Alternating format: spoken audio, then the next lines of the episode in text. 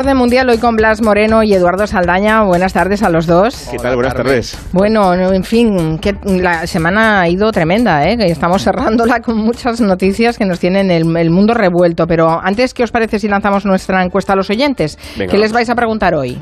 Hoy preguntamos, a cuenta de que ya sabemos que se viene una crisis económica en Alemania y el resto de Europa, ¿cuál de estos países tiene mayor dependencia comercial con Alemania? Y son tres, como siempre. Bélgica, Austria o República Checa. Vale. ¿Cuál de estos países tiene una mayor dependencia comercial con Alemania? Ojo, ¿eh? porque siempre nos coláis alguna trampa, que esté claro cuál es la pregunta. Y si no, la pueden ver a través de Twitter, que es donde colgamos la encuesta. ¿Habéis aprendido algo interesante esta semana? Yo sí, mm, la verdad. Y además voy a...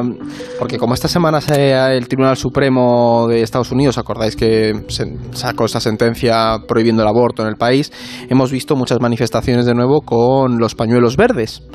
Y me he preguntado, he empezado a leer, en plan, ¿de dónde viene el color verde para representar el derecho al aborto ¿no? en, este, en este movimiento? Y viene de Argentina y bebe mucho del movimiento de las Madres de la Plaza de Mayo, que van con un pañuelo blanco. Sí. Pues unas argentinas eh, eh, en 2014 y demás empezaron a preparar una serie de marchas por los derechos, por el derecho al aborto y empezaron a buscar un color. Y decidieron que fuera el verde porque tradicionalmente el, o sea, el rosa estaba, el rosa morado, el morado, perdón, estaba cogido por el movimiento feminista, el blanco por las madres de la Plaza de Mayo, y en cambio el verde representa la vida y querían reivindicar un poco la idea de que la mujer vuelva a tener posesión sobre la, el decidir si quiere dar o no vida. eh, en el Sí, sí, que le reconozcan esa capacidad de dar vida y que eso no sea una condena, sino Y el- una liberación, ¿no? El color viene de ahí, que yo no sabía de dónde venía el color, la verdad. Siempre había visto los, eh, los pañuelos, pero nunca me lo había preguntado. Y el movimiento antiabortista ha cogido últimamente, desde 2016 y, y por ahí, el color azul celeste. Mm. Y Blas, ¿qué has aprendido tú esta semana? Yo también traigo algo verde, aunque muy distinto. Y me he enterado de que hay un escarabajo verde muy bonito, precioso, se llama Barrenador Esmeralda del Fresno y suena genial, pero en realidad es es una plaga, es una plaga terrible que se está comiendo medio Oregón en Estados Unidos. Es un escarabajo que, que pone sus larvas en las grietas de los, de los fresnos, de, los, de las cortezas. La larva crece ahí durante dos años comiéndose el árbol, básicamente, y desde 2010 han muerto 100 millones de fresnos solamente en el estado de Oregón. No saben cómo pararlo, o sea, no hay forma humana de, de parar esto, quizá como mucho disminuir el ritmo, pero no consiguen parar esta, esta plaga que se está comiendo medio estado de Oregón, que es un estado muy poblado de bosques y que, y que van para, para atrás, vamos. Qué fuerte. Bueno, vamos a, a- Estas son curiosidades. Ahora vamos a lo mollar de la actualidad internacional, que es tremenda también. Yo no sé si han visto esta, esta semana esa fotografía que reunía en Teherán.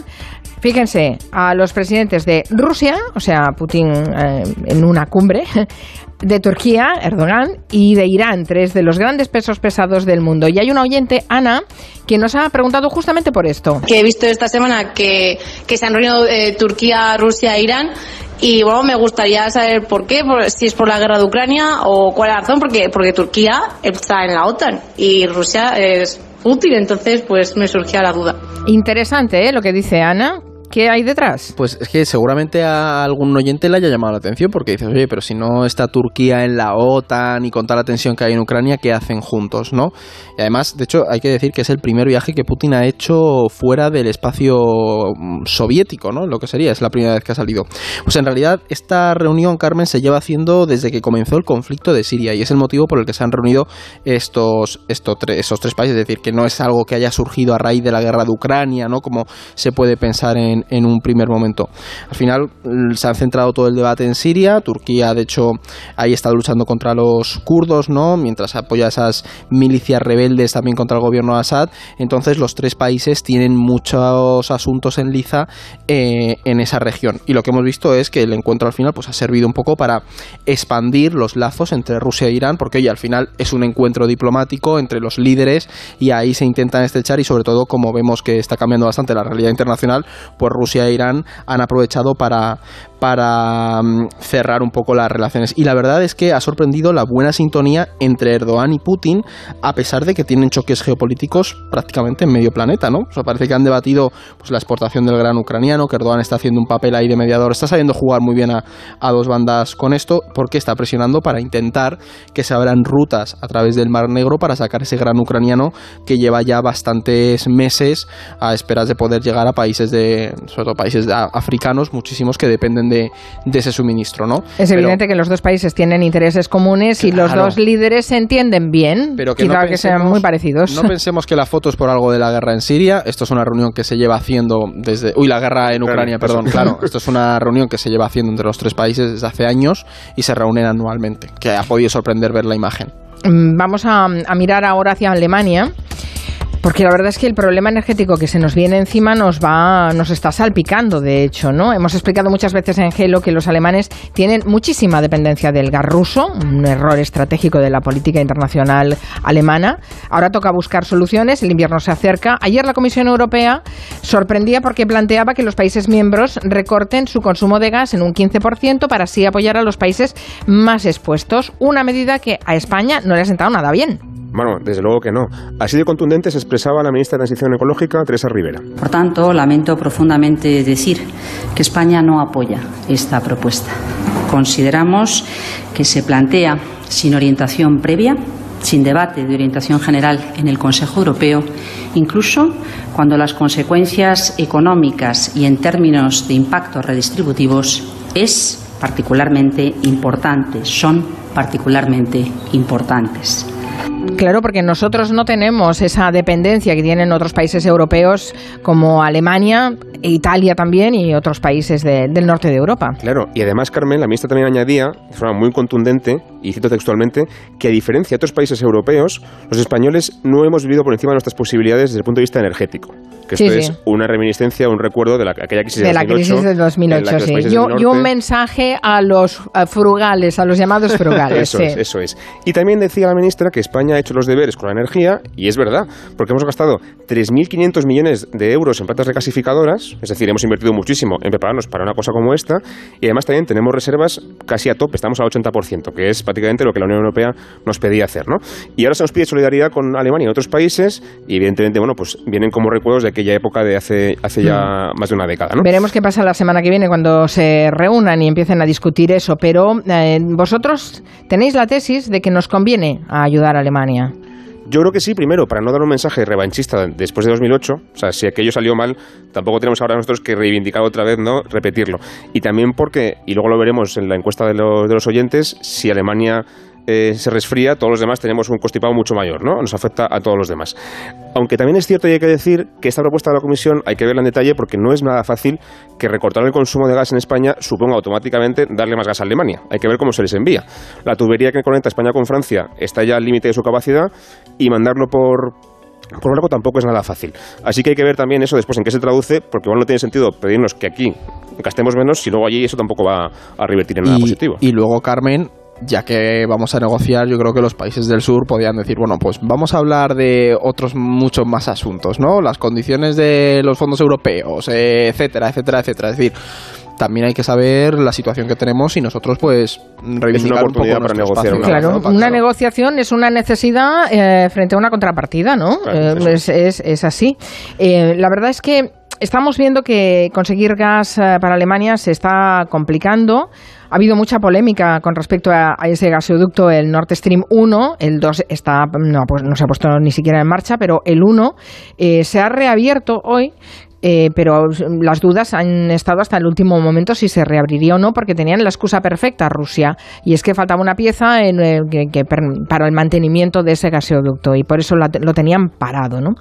Eh, mm, ahora la verdad es que nos ha quedado un poco el miedo en el cuerpo, aunque, aunque esté funcionando el, Nord Stream 1. Y sigue muy presente porque, de hecho, Putin ha insinuado que, bueno, que a lo mejor al final de julio tienen que hacer otra revisión. ¿no? Hay otra avería de repente, casual. Claro, la cuestión aquí, Carmen, es lo que antes tú mencionabas, que se lleva diciendo mucho Alemania que tenía una dependencia energética peligrosa. De hecho, hasta, hasta Trump hace años advertía a Alemania en, eh, en las Naciones Unidas de que iba a ser completamente dependiente de Rusia si no tomaban medidas. Germany become totally dependent on Russian energy if it does not immediately change course.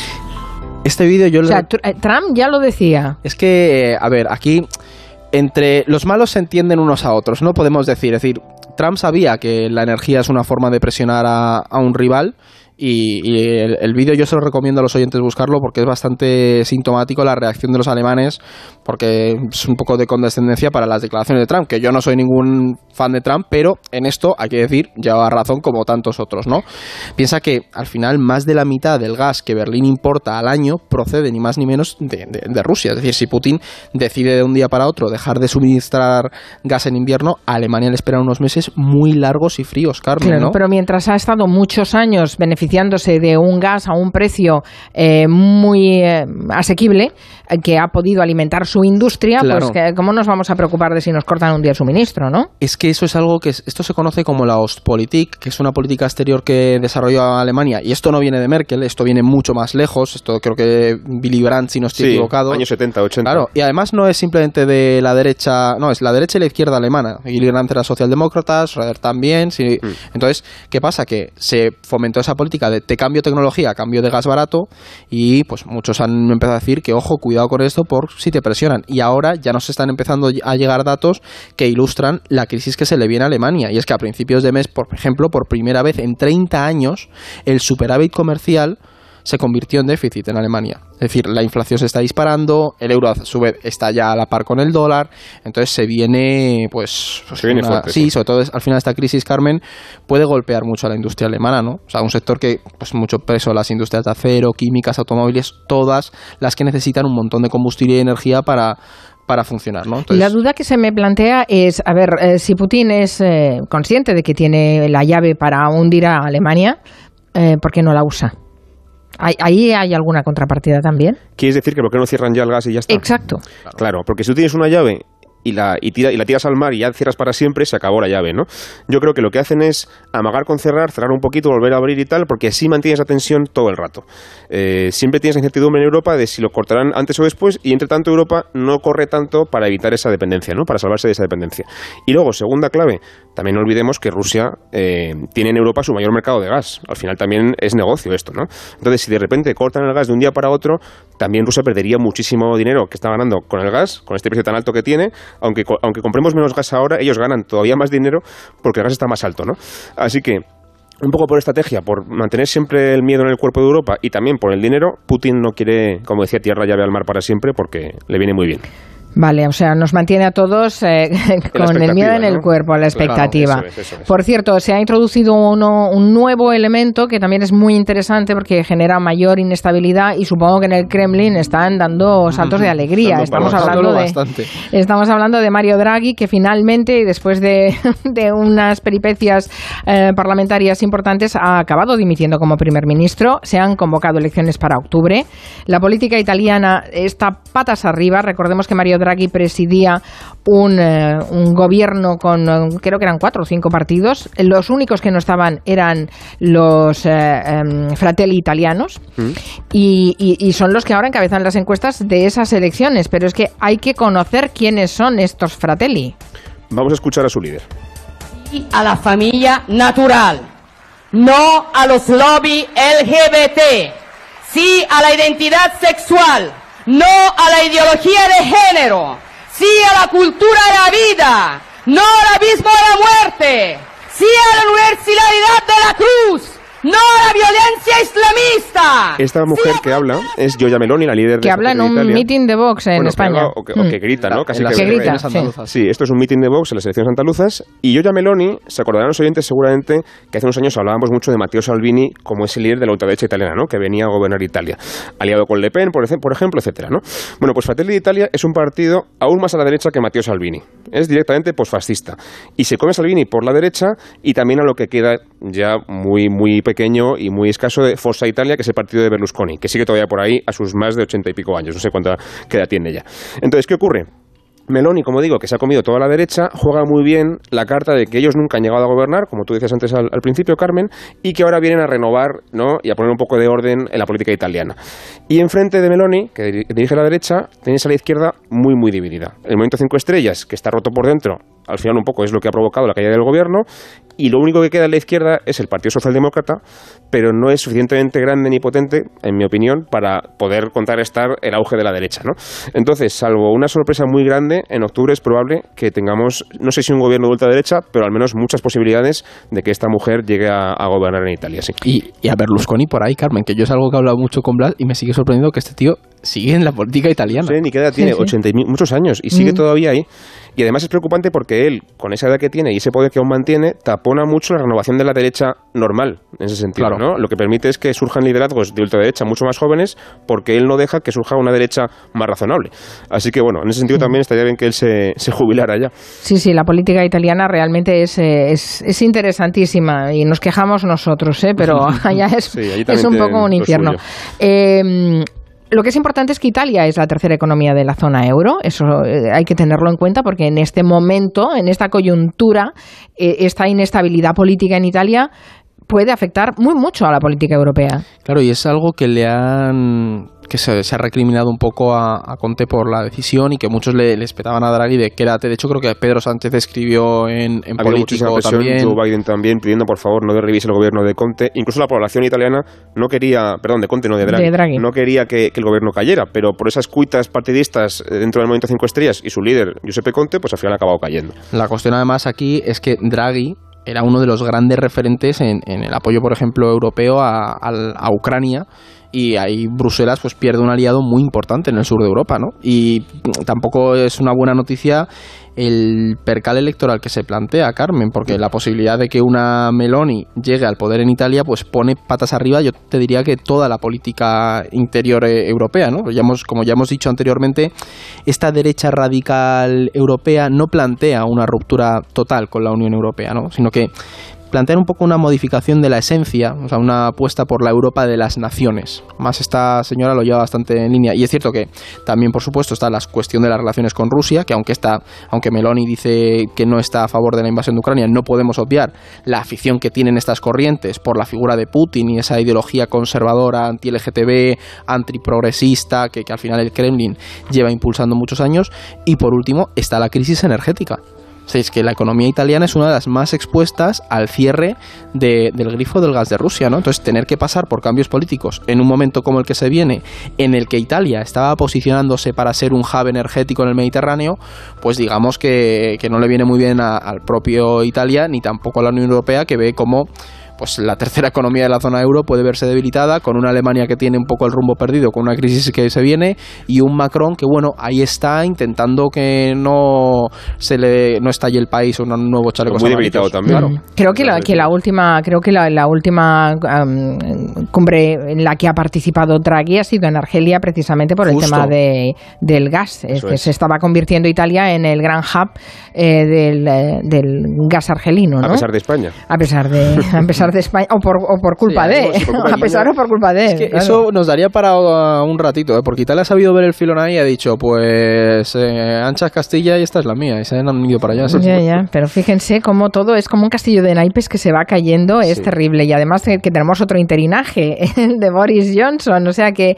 este otoño tendréis que contarnos muchas cosas ¿eh? desde el orden mundial.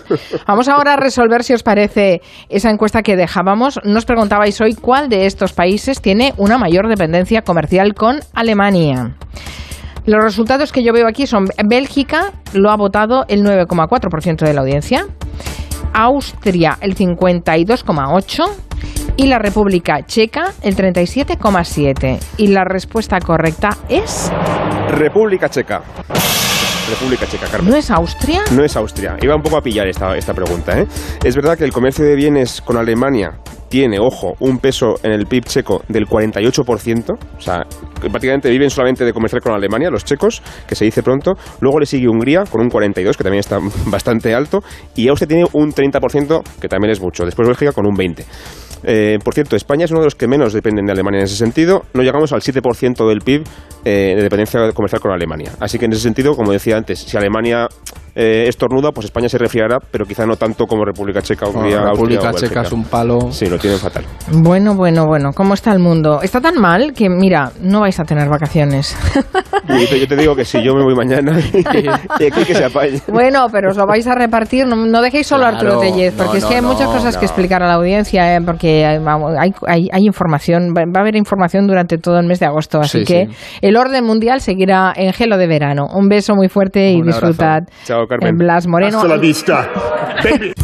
y Eduardo Saldaña. Adiós. adiós. adiós. Buen verano. Adiós.